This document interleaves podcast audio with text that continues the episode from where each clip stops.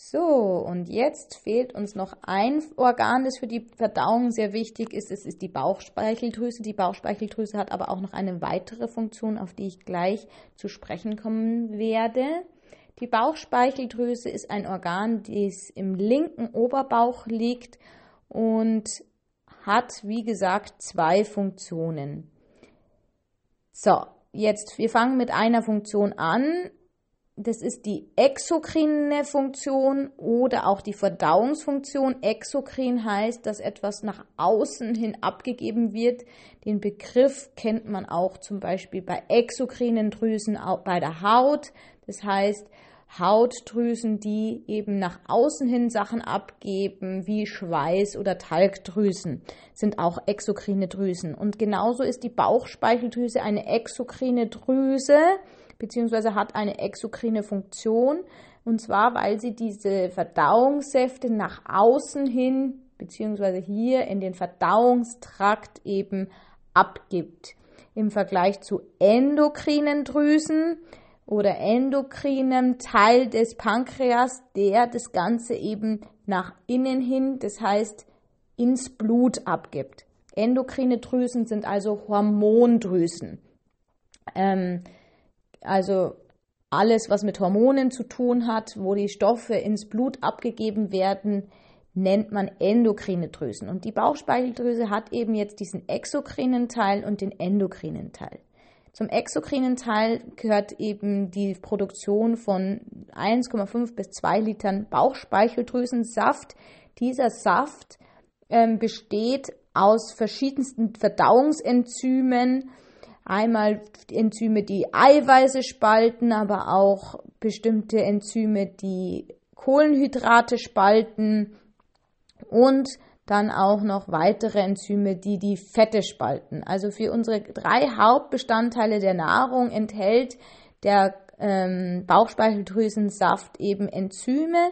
Zusätzlich ist der Bauchspeicheldrüsensaft auch ganz wichtig, um die saure Salzsäure, die ja aus dem Magen kommt und in den Zwölffingerdarm weitergegeben wird, zu neutralisieren. Das heißt, der Bauchspeicheldrüsensaft ist sehr basisch, also genau das Gegenteil vom sauren.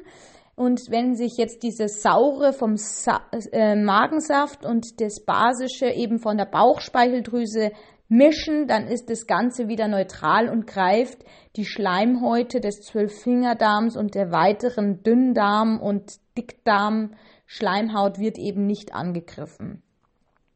Dafür brauchen wir den Bauchspeicheldrüsensaft. Also der ist sehr basisch und wie gesagt enthält Enzyme. So, und jetzt kommen wir zum zweiten Teil. Der zweite Teil ist wie gesagt der endokrine Teil. Das heißt, die Bauchspeicheldrüse bildet auch Hormone. Diese zwei Hormone, die die Bauchspeicheldrüse bildet, sind Insulin. Das kennen Sie hoffentlich schon. Das ist das Hormon, ähm, was Sie auch teilweise bei Diabetes spritzen. Ja? Und auch das Glucagon. Beide sind dazu da, um den Blutzuckerspiegel zu steuern. Ähm, Insulin senkt den Blutzuckerspiegel und Glucagon äh, kann den Blutzuckerspiegel erhöhen. Und diese zwei Hormone werden durch die Bauchspeicheldrüse eben ausgeschüttet, je nachdem, was wir gerade brauchen. Wenn wir gerade gegessen haben, wird eben das Insulin produziert, damit die Zellen ähm, den Zucker, der in, ins Blut gelangt, aufnehmen können. Die Insulin reagiert ja in unserem Blut wie ein Schlüssel ähm, um die Zellen eben für den Zucker aufzusperren. Und das Glucagon wird ausgeschüttet, wenn wir gerade zum Beispiel länger nicht gegessen haben, der Blutzuckerspiegel also langsam sinkt. Dann wird Glucagon ausgeschüttet und das Glucagon bewirkt dann, dass die ähm, Leber zum Beispiel Zucker freisetzt. Dies hat ja, die Leber hat ja den Glykogenspeicher, also Glucagon und Glykogen bitte nicht verwechseln. Glykogen ist der Speicherzucker, Glucagon ist das Hormon, das in der Bauchspeicheldrüse gebildet wird. Also die, wenn Glucagon ausgeschüttet wird, wird quasi Glykogen abgebaut und kann dann dadurch wieder den Blutzuckerspiegel erhöhen.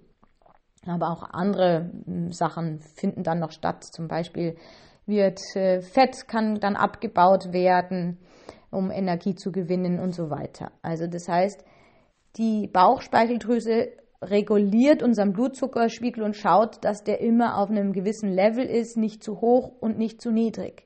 Und wenn die Bauchspeicheldrüse jetzt eben kaputt geht, zum Beispiel bei einem Typ 1 Diabetes, dann kann vor allem das Insulin nicht mehr gebildet werden und dann steigt der Blutzuckerspiegel und die Zellen können keinen Zucker mehr aufnehmen.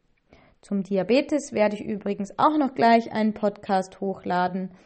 Ähm, aber das war's zur Bauchspeicheldrüse. Kurz und knackig und ich hoffe, es hat Ihnen was gebracht. Tschüss.